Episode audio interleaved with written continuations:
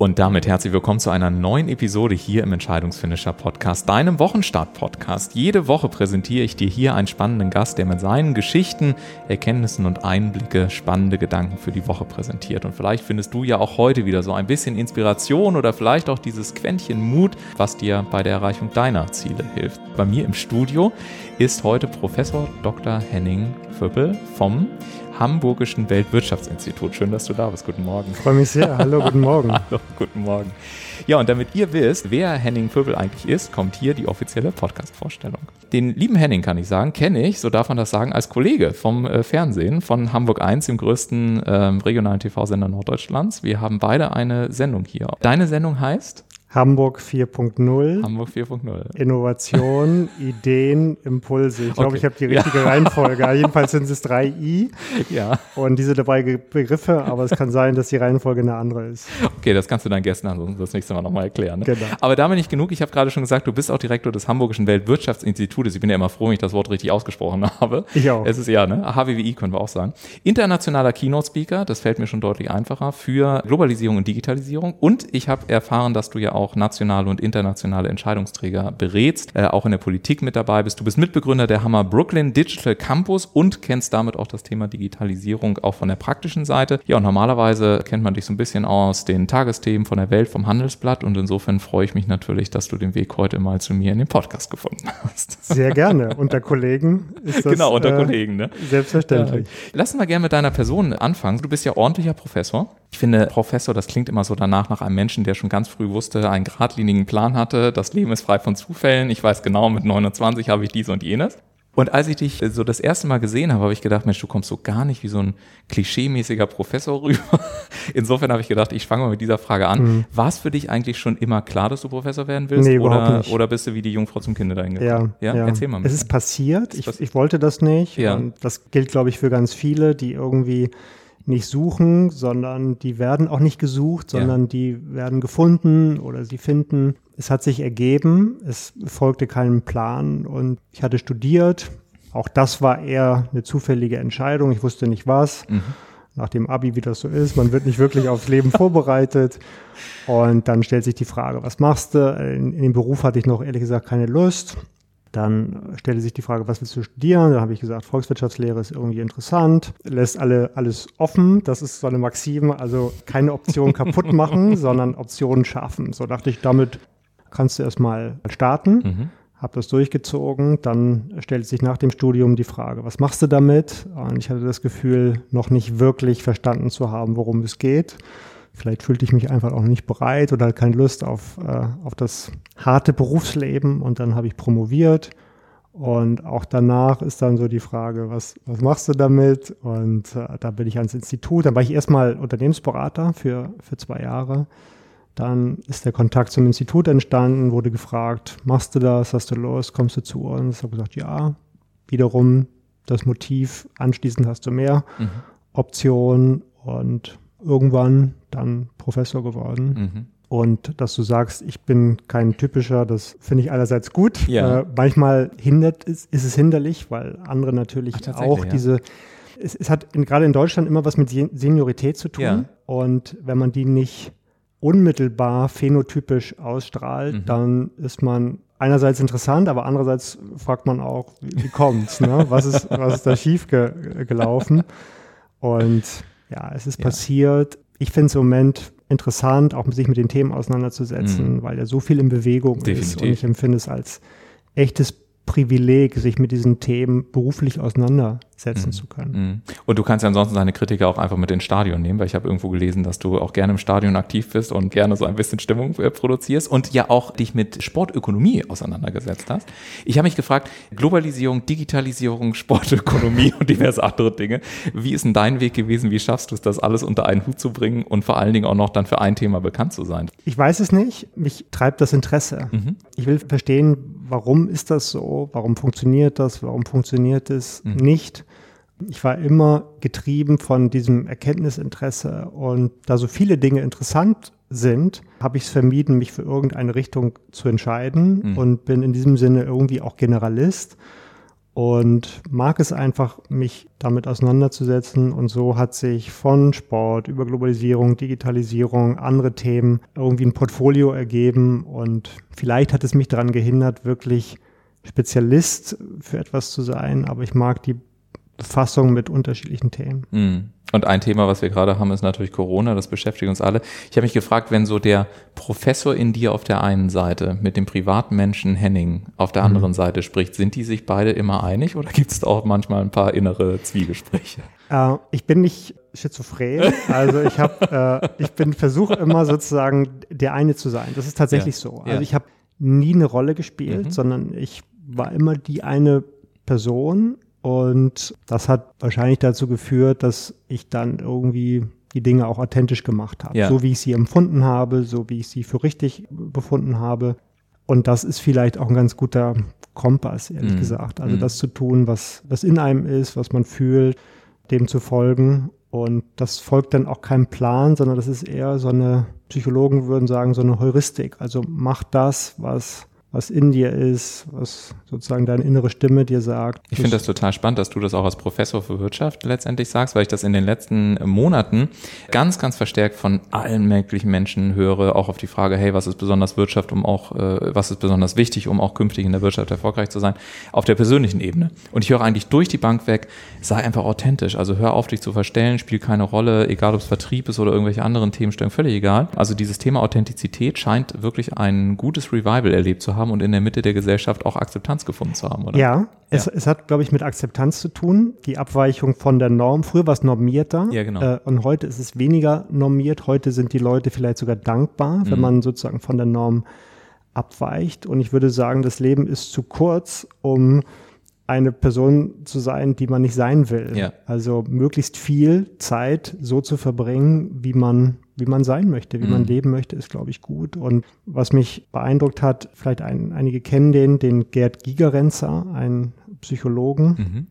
Ganz interessante Person und Persönlichkeit. Der Gerd Gigerenzer hat mal untersucht, wie Entscheidungen getroffen werden. Mhm. Und das ist ja auch kein Geheimnis. Ganz wenige werden bewusst kognitiv mhm. getroffen. Die meisten sind irgendwie so eine Art von, von Gut-Feeling, von mhm. Bauchgefühl, das ist natürlich nicht irgendwie aus dem hohlen Bauch, sondern dahinter steht ja Erfahrung, dahinter steht, stehen Heuristiken, also was funktioniert, was funktioniert nicht, was leitet mich und so weiter. Also es ist ja nicht aus dem hohlen Bauch, sondern es ist ja irgendwie schon, hat auch eine Rationalität, aber es ist irgendwie mehr oder weniger nicht bewusst, nicht kognitiv getroffen und das ist total faszinierend. Er hat, gibt das Beispiel von Golfspielern. Erfahrene Golfspieler sind besser, wenn sie sich die Puttlinie, ich hoffe, das ist verständlich für alle, die kein, kein Golf spielen.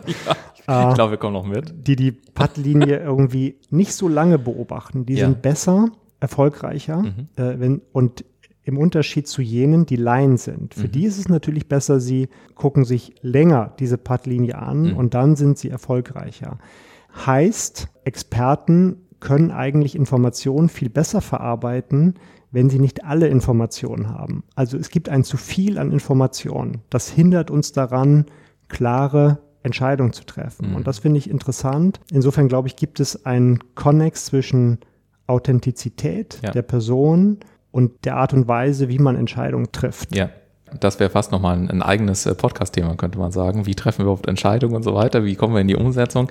Äh, und gerade auch, was du angesprochen hast mit dem Bauchgefühl, gibt es mittlerweile so unglaublich fantastische Untersuchungen, auch Stichwort Herzintelligenz und wo wir überhaupt eigentlich Hirnzellen im Körper tatsächlich auch verteilt haben, müssen mittlerweile, dass zwischen Gehirn und Herz auch Daten, Datenbahnen bestehen, letztendlich, die ganz viel austauschen. Und äh, Stichwort Amygdala, Hirnforschung, alles, was wir so in den letzten Jahrzehnten letztendlich rausgefunden haben, es ist unglaublich, ja, dass, und, dass wir dort einfach mittlerweile so den Stand haben, dass wir wirklich wirklich wissen, es, es gibt keine rationalen Entscheidungen. Sie werden nur im Anschluss rationalisiert. Und das ist natürlich ein immenser Unterschied. Also sich auch die Frage zu stellen, auf welche Frage kriege ich eigentlich auf welcher Ebene meine Antwort? Ne? Also äh, Sinnfragen im Leben versuchen rational zu beantworten, macht gar keinen Sinn, weil unser Kopf kann diese Fragen gar nicht beantworten, zum Beispiel. So ist es.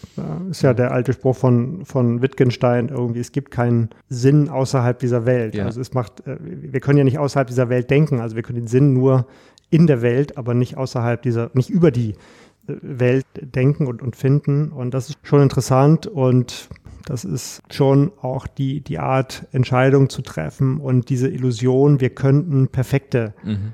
Entscheidung treffen. Also die Illusion von, von Daten, von Information, das ist nicht so. Wir leben ja. in einer unsicheren Welt der imperfekten Information und deshalb ist, glaube ich, dieses Bauchgefühl wichtig.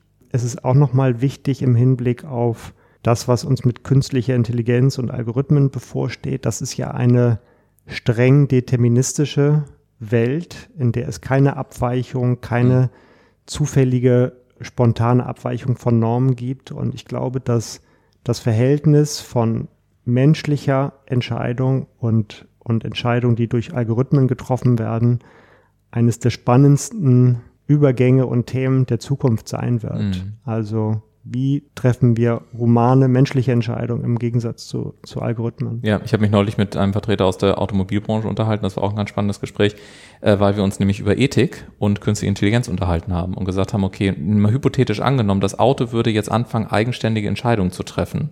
Nach welchen ethischen Maßstäben und womöglich auch humanen Wertevorstellungen müssten dieser Entscheidungen dann eigentlich getroffen werden? Und kann man das dann überhaupt? Also gibt es unter dieser Perspektive überhaupt die Möglichkeit eines autonomen Fahrens auch im Sinne einer eigenständigen Entscheidungsfähigkeit?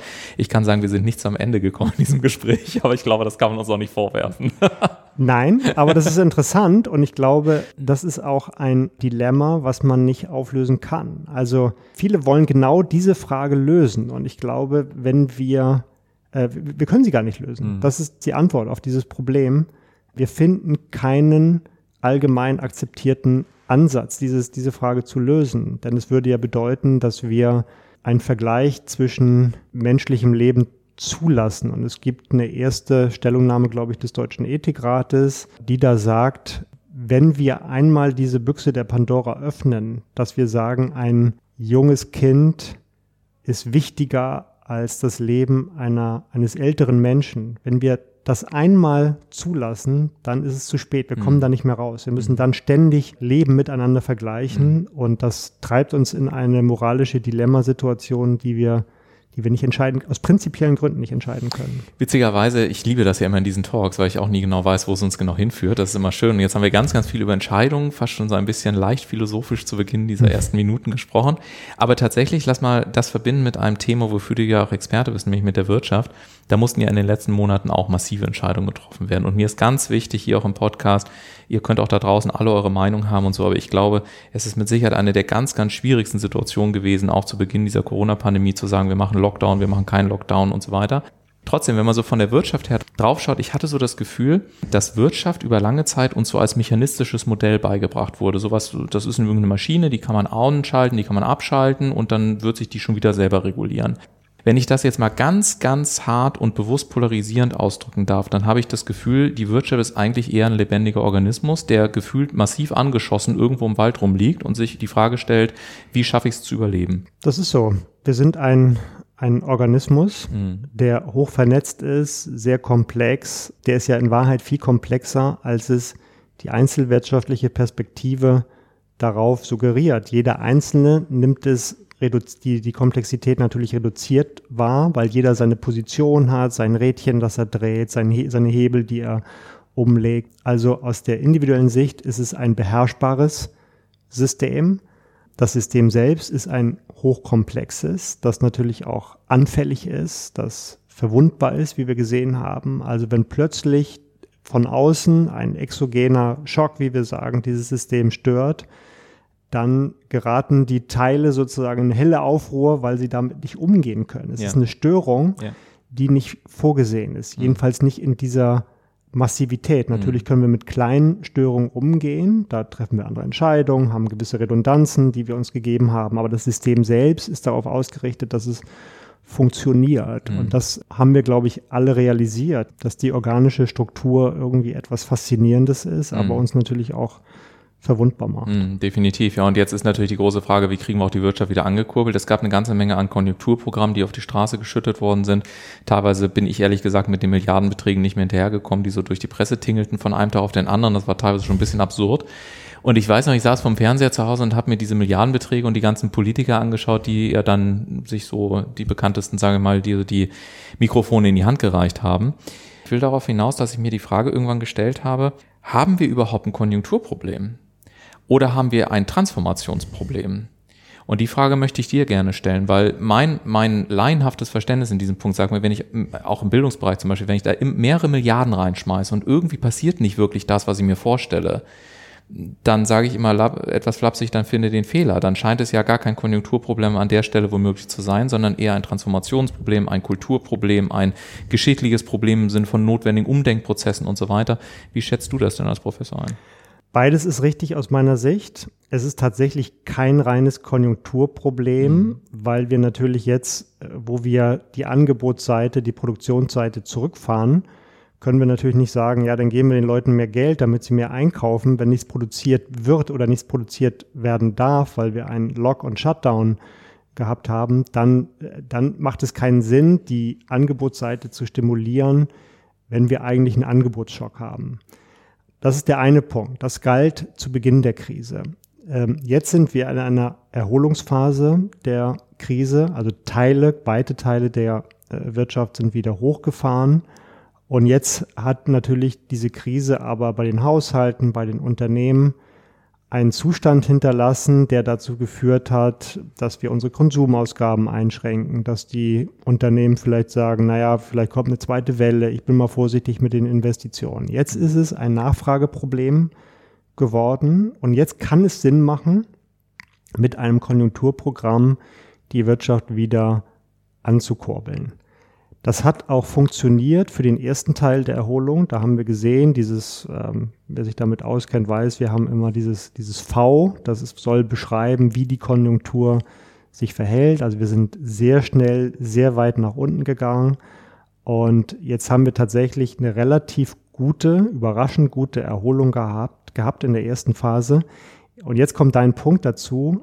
Der zweite Teil der Erholung wird aus meiner Sicht viel, viel schwieriger, weil jetzt strukturelle Probleme mhm. mit ins Spiel kommen. Und wir müssen heute davon ausgehen, dass ganz viele Bereiche der Wirtschaft nicht mehr zurückkehren können, jedenfalls nicht vollständig, in den Zustand, in dem sie vor der Krise gewesen sind. Mhm. Das heißt, hier kommen ganz, ganz klar strukturelle Probleme und Defizite mit ins Spiel. Und jetzt macht es keinen Sinn mehr, aus meiner Sicht, nur noch retten zu wollen, sondern jetzt müssen wir das Geld, was wir geben, dafür einsetzen, dass Veränderung damit erzeugt wird. Ja. Das finde ich ganz wichtig. Also wenn ich jetzt Leuten Geld gebe, dann sollen sie damit Dinge verändern mhm. und nicht das gleiche machen wie vorher. Und da bin ich nicht ganz sicher, ob das äh, der Fall ist. Wir müssen jetzt Dinge anders machen. Ja, also da bin ich völlig bei dir. Also zwei Anmerkungen, also kann ich auch hier ganz offiziell im Podcast sagen. Also mich hat Corona echt voll Breitseite erwischt. Ne? Ich hatte in den ersten drei Tagen nach dem Lockdown 95 Prozent Umsatzeinbruch. Das war eklatant. Mhm. Klar, weil ich ja bisher als Speaker, als Trainer, als Unternehmer, als Berater permanent unterwegs war. Von jetzt auf gleich wurde alles mal eben gecancelt. Worauf ich hinaus will, also dieses Thema Veränderung hat mich eigentlich wochenlang beschäftigt und das ist auch nochmal so die, die Rückfrage an dich dann, weil ich habe auch das Gefühl, wenn wir nur Geld auf irgendwas draufballern und darauf hoffen, dass es sich irgendwie reguliert, dann wird das nicht passieren, alleine schon deswegen, weil Menschen dazu tendieren, dass sie ja gerne den zukünftigen Zustand ihres Seins äh, gerne möglichst so haben wollen, wie der bisherige Zustand auch schon war, auch wenn sie vielleicht was anderes behaupten. Also wir brauchen diese Veränderung. Und äh, die Frage dazu ist, ähm, müssen aus deiner Sicht Unternehmen einfach auch über, ich sag mal, über andere Formen der Wertschöpfungsketten nachdenken, die dann vielleicht auch mit Digitalisierung in und so weiter einhergehen? Ja, absolut. Also vielleicht nochmal zu dem Punkt, dass wir nicht so weitermachen können. Das ist so. Und natürlich warten Menschen darauf, jetzt zurückkehren zu können mhm. in den Zustand, den sie kennen. Das mhm. ist etwas, wir sprachen über Entscheidungen, das ist etwas völlig Menschliches und auch nicht Schlimmes, mhm. dass wir einen Zustand, den wir kennen, präferieren. Das bedeutet, dass der Status quo immer auch sehr viel Beharrungskräfte hat. Also Repräsentanten des Status quo versuchen natürlich ihre Interessen zu schützen, indem sie den Status quo erhalten. Klar. Das ist relativ trivial. Und jetzt sehen wir aber, das geht nicht. Und wir müssen Menschen dazu bewegen, tatsächlich jetzt Veränderungen auszulösen. Das passiert nicht von selbst, sondern wir brauchen tatsächlich bessere Konzepte. Deshalb ist die Verlockung im Moment auch zu sagen, Geld ist relativ billig. Mhm. Wir hängen irgendwie hinten drei Nullen dran und kleistern das irgendwie zu. Und wir müssen, wir, wir suggerieren, wir müssten uns gar nicht verändern. Das ist aber nicht der Fall, sondern wir müssen, das wissen wir ja auch, wussten wir auch vorher schon. Mhm. Wir haben die Digitalisierung, wir haben die Klimaneutralität, die wir bis 2040, 2050 erreichen müssen. Und vor dem Hintergrund ist, glaube ich, einerseits der Umgang mit Unsicherheit entscheidend aus Unternehmenssicht. Also ich muss agil sein, ich muss kooperativ sein. Das sind Dinge, die mir helfen, einen Pfad zu beschreiten, den ich nicht kenne. Also ein, eine, wirklich ein hohes Maß an Unsicherheit, damit umzugehen. Das ist, glaube ich, wichtig. Und dann natürlich klar, Stichwort Business Continuity, ähm, wie kann ich es vielleicht auch mit digitalen Instrumenten? Und ich vermute mal, das war deine erste Reaktion nach den ersten zwei, drei Tagen des buchstäblichen wie Schocks, zu sagen irgendwie, okay, ich kann äh, äh, das Wissen, was ich habe, ist ja nicht irgendwie entwertet und ja. ich kann es ja vielleicht über andere Dinge, über digitale Kanäle und Medien transportieren und daran auch Geschäftsmodelle entwickeln. Äh, absolut. Also wobei ich persönlich, das finde, dann gehen wir mal so in dieses Thema rein. Ich persönlich äh, bin großer Freund von Hybridlösungen. Ich persönlich glaube nicht an hundertprozentige digitale Lösungen. Das Sind wir einig? Ja, bist du auch? Mhm. Weil also ich meine auch äh, Frau Beer beispielsweise, ne, hat ja jetzt am, wann war das? Am, vor ein paar Tagen, am 15. glaube ich, vor 14 Tagen oder so, waren doch äh, diverse Vertreter da ins Futurium, wie das heißt, in Berlin eingeladen. Da könnte man sich ja logischerweise auch die Frage stellen, ist das nicht ein bisschen paradox, dass die Ministerin für Digitalisierung zu einer Offline-Veranstaltung einlädt, um über Online-Themen zu sprechen? Also das ist so von ersten Blick erstmal sagen, was, was ist das? Aber ich glaube, dass es eigentlich auch in der Geschichte schon immer war, wenn es wirklich wichtige Dinge zu besprechen galt, dann kamen Menschen schon immer zusammen. Ich glaube auch nicht, dass sich das durch die Digitalisierung tatsächlich verändern lässt. Und ein zweiter Punkt, den ich aber noch viel eklatanter finde, ist, dass wir einfach soziale Wesen sind. Wir brauchen Berührung, wir brauchen Kontakte, wir brauchen, auch wenn das vielleicht momentan schwierig ist mit Social, Social Distancing, wir brauchen auch einen körperlichen, einen körperlichen Austausch im Sinne von einem Schulterklopfen, einem Handschlag oder was auch immer. Wir sind nicht darauf ausgerichtet, die ganze Zeit nur im Homeoffice alleine vor unserer Kamera zu sitzen. Und deswegen glaube ich, dass diese Hybridformate aus meiner Sicht wahrscheinlich eher der Zukunftsweg sein werden. Ja, das glaube ich auch. Und das sind, glaube ich, so die, die beiden Dinge, die du angesprochen hast. Das sind die Konstanten, die werden sich nie ändern, ja. egal was wir technologisch noch zu leisten und zu machen imstande sein werden. Mhm.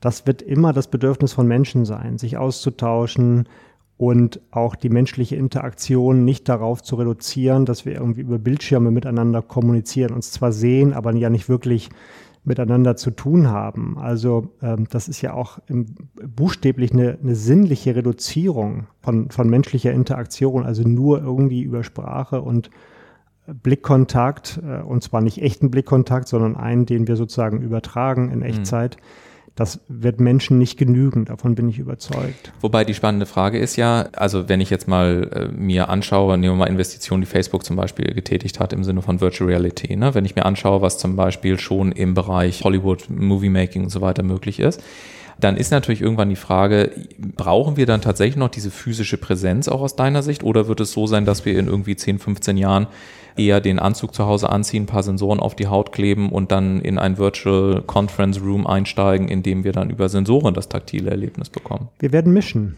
Das mhm. haben wir immer gemacht. Wir haben immer neue Technologien, haben wir erstmal zögerlich eingeführt, dann haben wir sie zu viel benutzt und dann haben wir irgendwann das, die richtige Balance gefunden. Und ich glaube, dass wir durch diese Möglichkeiten in Zukunft einfach mehr Hoheit über unsere Zeit gewinnen. Wir mhm. werden entscheiden, das ist ein Mensch, dem ich gerne begegne, mit dem verbringe ich jetzt noch mehr Zeit.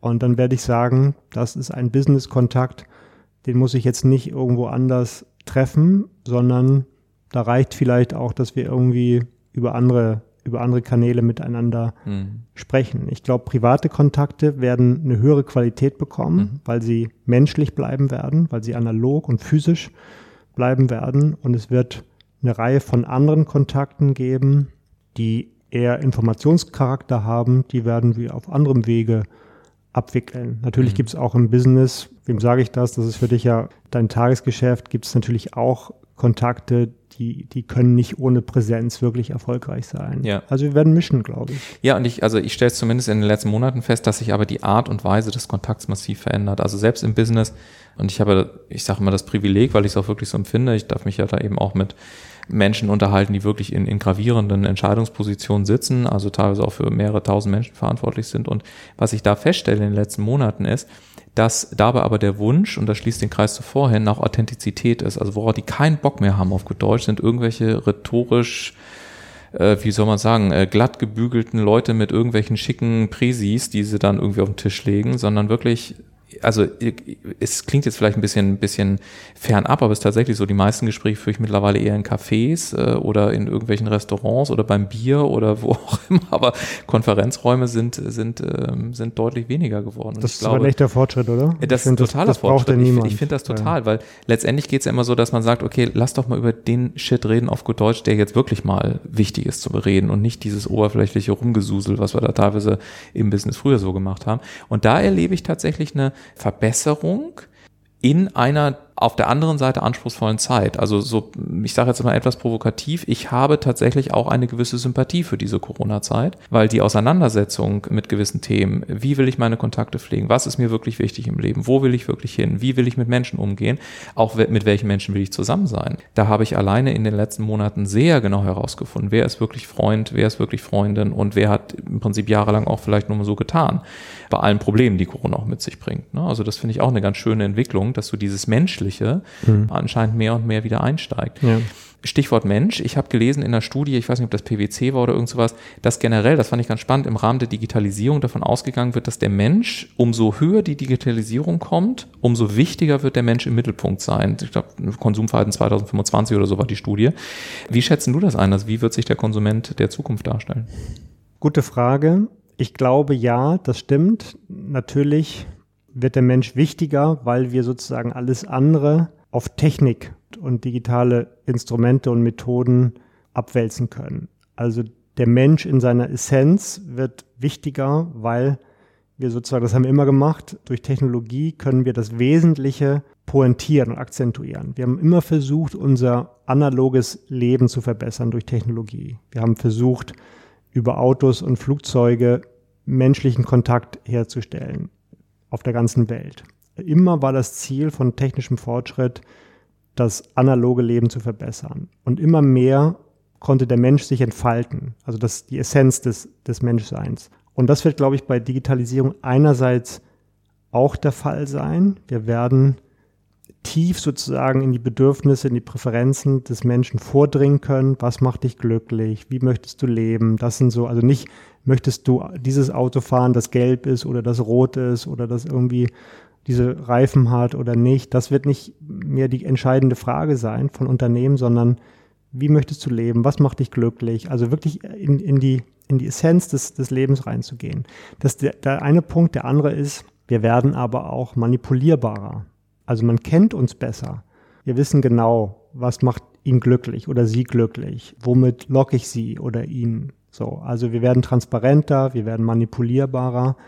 Das ist ambivalent. Und da haben wir, glaube ich, wissen wir auch noch nicht, wohin die Reise geht. Ich sehe beide Möglichkeiten. Ich sehe, dass wir in 20 Jahren irgendwie wirklich glückliche Menschen sein können, weil wir viel mehr Zeit haben für gute Gespräche, für, für menschliche Beziehungen. Sehe aber auch den Pfad, dass wir irgendwie ja, ein paar Plattformen haben, die sagen, lies mal das, mach mal dies, kauf mal jenes. Wahrscheinlich ist es irgendwas dazwischen, aber das sind, glaube ich, die beiden Pfade, die, die ja, Extreme sind. Also ich meine, spätestens seitdem Netflix ja mit uh, The Social Dilemma vor ein paar Wochen uh, für Furore gesorgt hat, ist das ja auch nochmal bewusst geworden. Ich habe mich äh, in diesem ganzen Social Dilemma dann auch gefragt, wir leben eigentlich in einem Land, was ja unter anderem von Bildung äh, abhängt und auch letztendlich von Exporten. So, wir sind im Prinzip ein wissensgetriebenes äh, Land, so will ich das mal sagen. Und wenn ich mir dann aber anschaue, was wir gerade im Bereich Digitalisierung in den letzten Jahren sozusagen irgendwie nicht gemacht haben, dann wird mir schon so ein bisschen schaurig, offen gesagt, wo die Reise hingeht. Also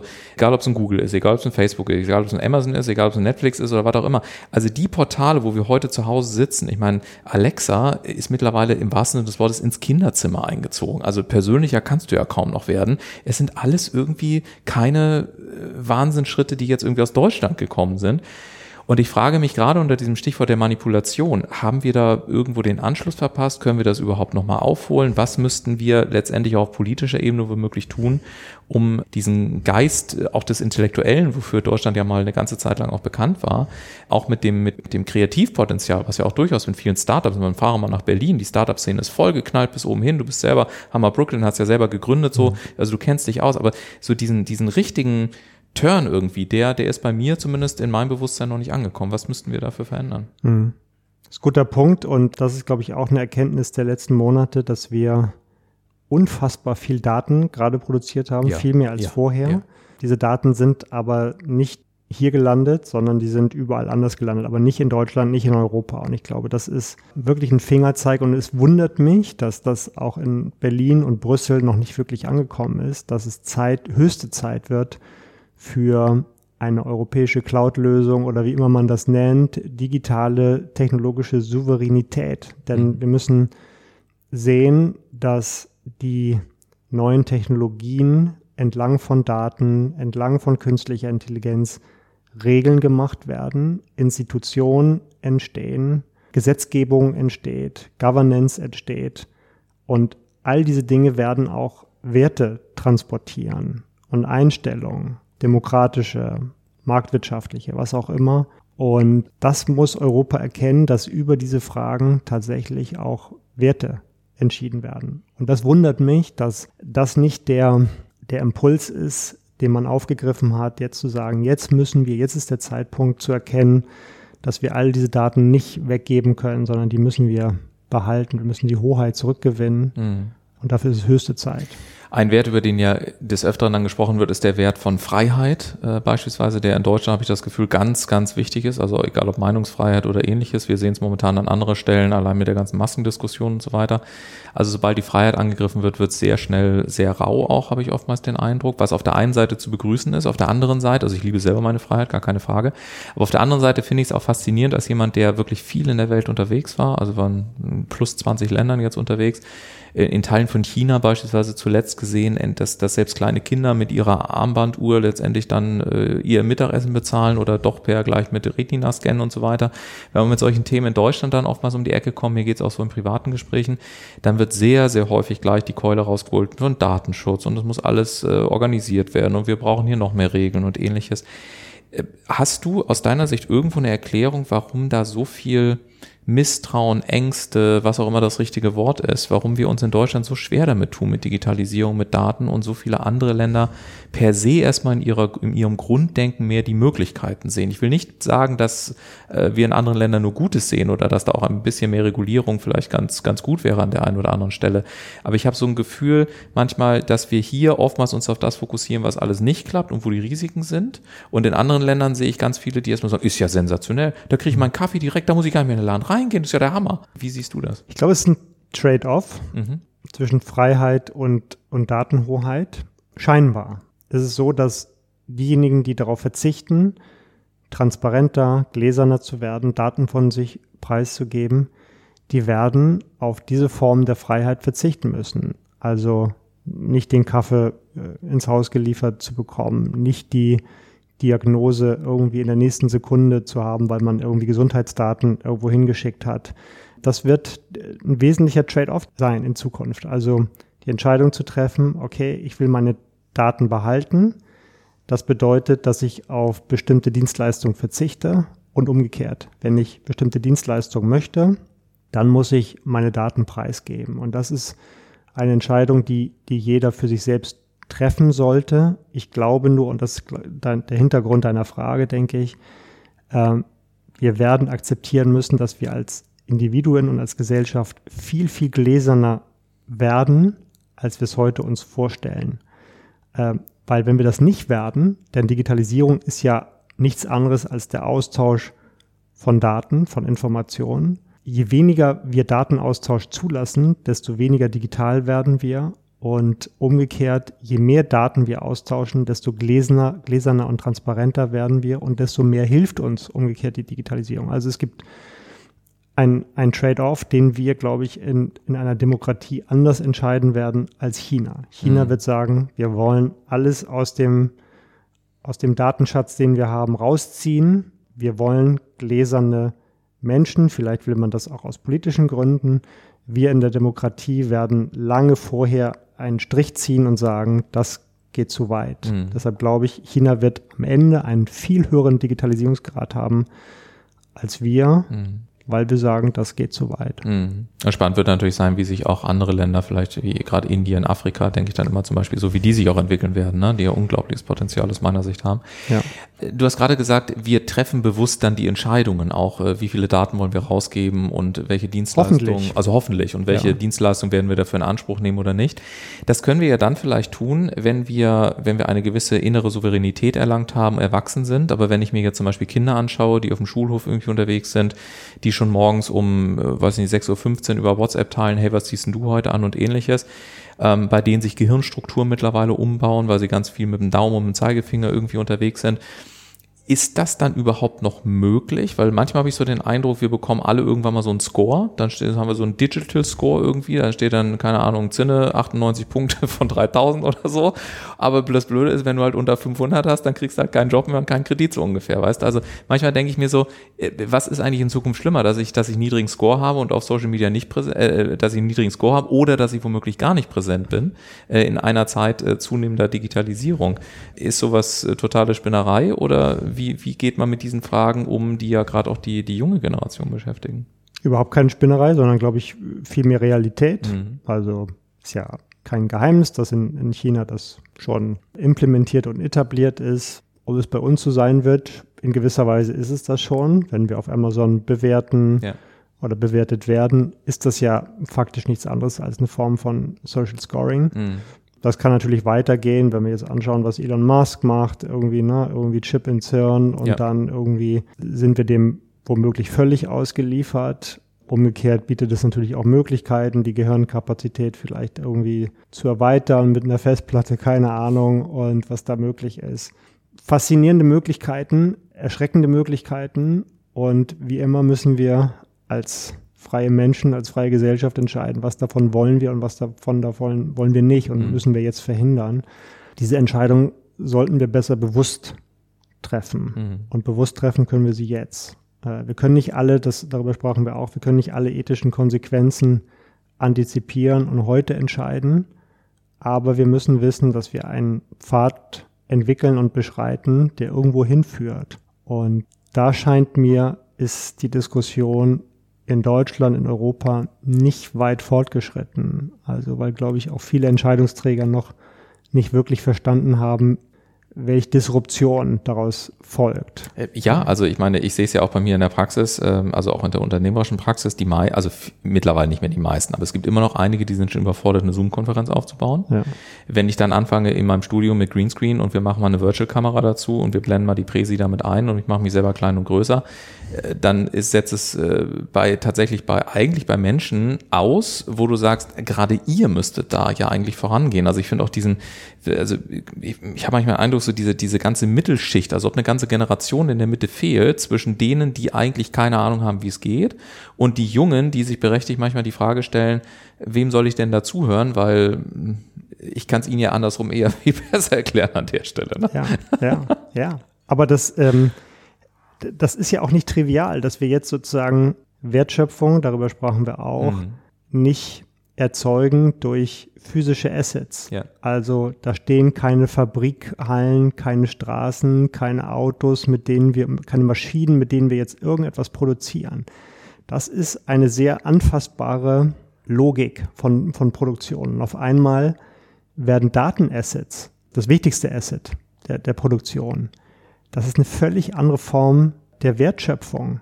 Und das ist nicht anfassbar. Das ist Dark Matter, das ist äh, irgendwie nichts, ein Nichts. Und das ist, da sind so gravierende Ordnungsfragen mit verbunden, die, glaube ich, zum Teil abstrakt sind, aber die wir verstehen müssen, mhm. wenn wir diese Ordnungsfragen beantworten wollen. Und das ist, glaube ich, noch nicht angekommen. Was heißt es ja. für uns? Wie organisieren wir Wirtschaft? Wie organisieren wir Gesellschaft? Das ist so fundamental, dass es, dass es echt einen anderen Zugang mhm. äh, braucht zu diesen Fragen. Du sagtest vorhin, hattest du die Wörter AI und KI letztendlich schon mal ins Spiel gebracht. Und das war zum Beispiel auch eine Frage, die mich in den letzten Wochen beschäftigt hat, weil ich habe mir tatsächlich dieses Jahr zum, zum Geburtstag, habe ich mir einen Wunsch erfüllt. Ich habe mal vor Jahren, als ich in Amerika ein bisschen äh, unterwegs war, war ich auch in, in Boston an der, an der Harvard und äh, habe so gesagt, ach Mensch, einmal müsstest du hier zumindest mal so auf die Summer School in Harvard oder irgend sowas. Also einfach, weil ich gerne lerne und ich fand das da cool und die Gebäude sind ist einfach es, sensationell und ja. so. Und naja, dann hatte ich dieses Mal überlegt, okay, komm, äh, machst du zumindest mal einen Kurs, aber jetzt kam Corona, ging also nicht und dann äh, habe ich äh, zufällig entdeckt, dass äh, Harvard Harvard natürlich auch mittlerweile Online-Kurse anbietet. Also bin ich jetzt, äh, bin ich jetzt eingeschrieben in einen äh, Harvard-Kurs äh, bei einem ganz, ganz tollen Professor, der seit 35 Jahren das Lernen erforscht. Und äh, kurze Exkursbemerkung, er macht mich gerade wahnsinnig mit unserer Aufgabe, weil wir nämlich eine Schule der Zukunft äh, entwickeln sollen, am besten im 3D-Programm. Ich habe so für mich wirklich gemerkt in den letzten Wochen, dass das Wissen der, der führenden Universitäten, von, von Professoren, von, von äh, allen möglichen, ist ja wirklich nur noch ein Klick entfernt. Und dann habe ich bei mir so die Frage, oder habe ich mir so die Frage gestellt, für was werde ich eigentlich in Zukunft bezahlt? Also wenn, wenn Wissen sozusagen gar nicht mehr so die Rolle spielt oder mit einem Klick irgendwie ein Top-Experte aus äh, sonst wo zu organisieren ist, wofür wirst du denn eigentlich noch bezahlt? Ich habe für mich tatsächlich eine Antwort gefunden. Aber ich würde dich das gerne mal fragen, weil du auch als Professor an den Hochschulen unterwegs bist. Was glaubst du denn, wie sich auch dein Job verändern wird? Wofür wirst du denn in ein paar Jahren bezahlt? Oder was ist aus deiner Sicht auch der Wert, den ein ordentlicher Professor an einer deutschen Hochschule letztendlich dann noch leisten muss oder leistet, um ja, sich auch äh, in, in diesen Zeiten, wo es praktisch nur ein Mausklick entfernt ist, auch gut zu positionieren? Ich habe mich, ich habe mir diese Frage auch gestellt. Mhm. Und die Antwort war nicht so schön, weil ich das nicht beantworten konnte. Spannend. Ich habe gesagt, wer, die Frage war tatsächlich, wer bezahlt dich in 20 Jahren, in ja. 10 Jahren vielleicht, ja. für das, was du, wofür du heute Geld bekommst. Ja. Und wir leben ja in einer Tauschwirtschaft, auch wenn das nicht so offensichtlich ist. Wir kriegen Geld und kaufen damit Dinge ein. Mhm. Aber wir konsumieren Hunderte, Tausende unterschiedliche Güter und Dienstleistungen, die wir nicht selbst erzeugt haben. Das können wir tun, weil wir etwas am Markt anbieten, wofür andere uns bezahlen. So funktioniert Tauschwirtschaft. Und die Frage ist, wenn ich in Zukunft Bananen, Orangen essen will, Milch, Autos fahren oder was auch immer in Zukunft, dann muss mir jemand etwas abkaufen, was ich an Werten erzeuge. Und ehrlich gesagt, mir ist mir ist nicht eingefallen, was das sein könnte. Äh, vielleicht wundere ich mich ohnehin jetzt schon, dass es Leute gibt, die mich für das bezahlen, was ich tue. Wahrscheinlich wundern sich bei Lichte betrachtet ganz viele darüber, wenn sie mal darüber nachdenken. Ich finde es aber eine total spannende Frage. Mhm. Und weil es in Wahrheit ganz viel, das ist eine der drängendsten Fragen überhaupt. Wofür werden Menschen in Zukunft bezahlt? Ja. Was ist der Tauschwert ihrer Tätigkeit? Bei mir, also offen gestanden, es gibt locker 100 bessere Professoren, wahrscheinlich sind es Tausende, mhm. die einen bestimmten Kanon an, an Dingen besser unterrichten können, didaktisch besser. Dann kann man auch individualisiert irgendwie sagen, so tickt jemand, da musst du irgendwie einen ganz anderen Modus wählen, irgendwie der Wissensvermittlung.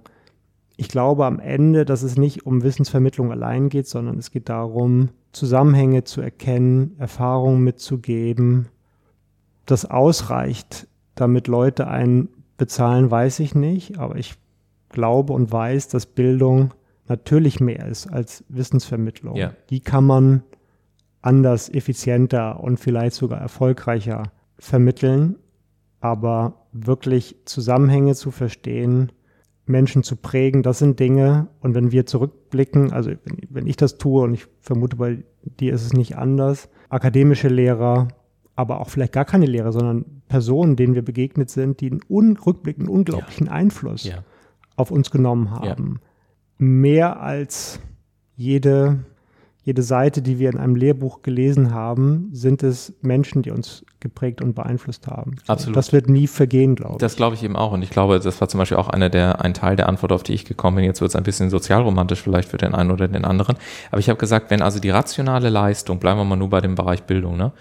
Wenn das jetzt gar nicht mehr so die Rolle spielt, weil die Leute das mit einem Klick irgendwie hinbekommen, dann können sie mich eigentlich nur noch ein Stück weit dafür bezahlen, dass ich mich öffne und dass wir zum Beispiel über Erkenntnisse oder in eine Tiefe von Gespräch gehen und kommen, in denen eine ganz tiefe innere Transformation letztendlich auch möglich wird. Und deswegen glaube ich, bin ich zutiefst davon überzeugt, dass auch wenn sich das, wie gesagt, etwas sozialromantisch anhört, aber dass das ganze Thema Herz in den nächsten Jahren sich massiv in der Bedeutung ändern wird. Und es gibt ja heute schon tolle ähm, Kampagnen und Aktionen, die, und es werden auch immer mehr, die sagen, wir, wir brauchen eine Verbindung zwischen Wirtschaft und Arbeit mit dem Herz oder moderne Spiritualität, wie man das auch mhm. mal nennen möchte.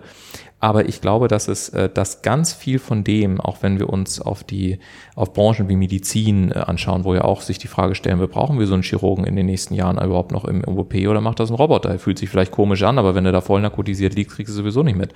Es gibt da so viele Möglichkeiten und Branchen, die davon betroffen sein werden.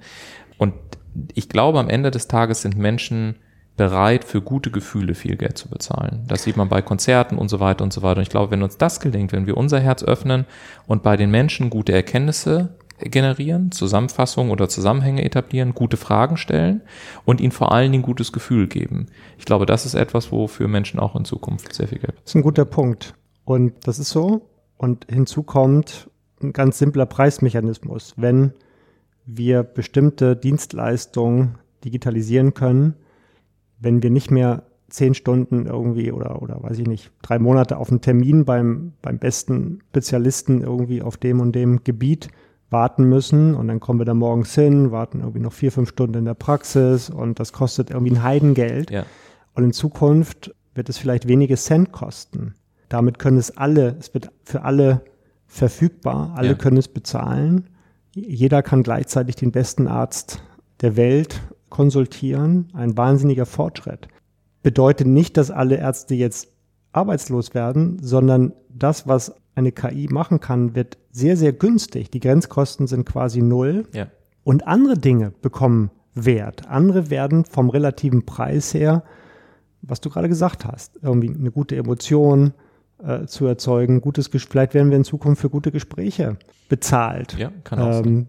Äh, vielleicht nicht, indem du man jetzt irgendwie ein Auto bekommt, sondern vielleicht indem ein anderer einem irgendwie lehrt, ein Instrument zu spielen. Mhm. Keine Ahnung. Mhm. So, und das wird eine Tauschwirtschaft sein, die andere Dinge tauscht. Ja nicht mehr die, die konventionellen, die ja, physischen Dinge. Das glaube ich auch. Und ich glaube, dass es eine große Chance ist, dass wirklich diese Welten zusammenfinden. Also eines meiner Lieblingsbeispiele ist, ähm, es gibt zum Beispiel Untersuchungen, äh, es gibt in Amerika gibt es eine, eine Form der Körperarbeit, die nennt sich The Healing Touch.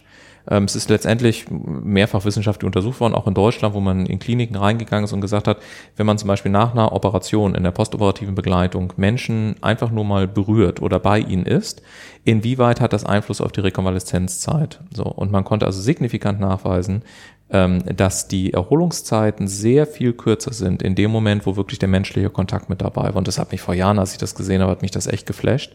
Und das sind halt, glaube ich, Momente, wo, wo man, wenn man darüber nachdenkt, wo man sagen kann, okay, da entstehen wirklich Möglichkeiten. Also die bessere Qualität einer OP beispielsweise. Jetzt gerade im Brustkrebsbereich habe ich das gesehen, dass es irgendwie einen neuen Algorithmus oder so gibt, der ganz, ganz kleine äh, Veränderungen auch schon wahrnehmen kann und also eine großartige Hilfe sein kann.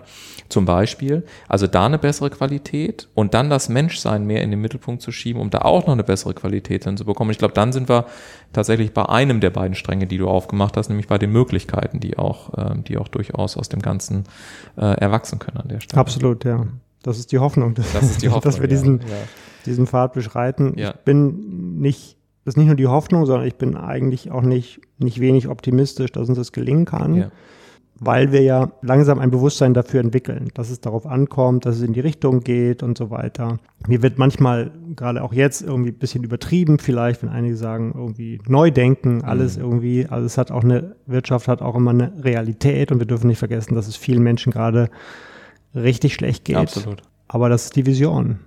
Ich glaube, dafür gibt es irgendwie Indizien, dass ja. es in die Richtung gehen kann. Dann schließen wir diesen heutigen Talk mal mit diesem Hoffnungsbild, in welche Richtung es gehen kann. Ich danke dir sehr, lieber Henning, dass du heute bei mir im Talk warst. Gerne, hat Spaß gemacht. Und äh, wenn euch der Podcast gefallen hat, dann seid so nett, abonniert ihn und teilt ihn auch gerne. Und äh, ja, insofern bleibt mir nur übrig, euch noch zu sagen, nehmt viele Impulse aus diesem Talk mit, überlegt mal, wie so für euch die nahe und die weitere Zukunft auch äh, aussehen möchte, ist vielleicht eine der wichtigsten Fragen, wofür wirst du eigentlich tatsächlich in der Praxis bezahlt heute und auch in Zukunft und wie kannst du deinen Wert auch deinen Kunden beispielsweise gegenüber verdeutlichen? Vielleicht nimmst du das mal mit in die Woche und wenn du magst, dann sehen wir bzw. hören uns nächste Woche Montag um 7 Uhr dann an der gleichen Stelle hier im Wochenstart Podcast wieder. Bis dahin, mach's gut, eine schöne Woche. Ciao, ciao.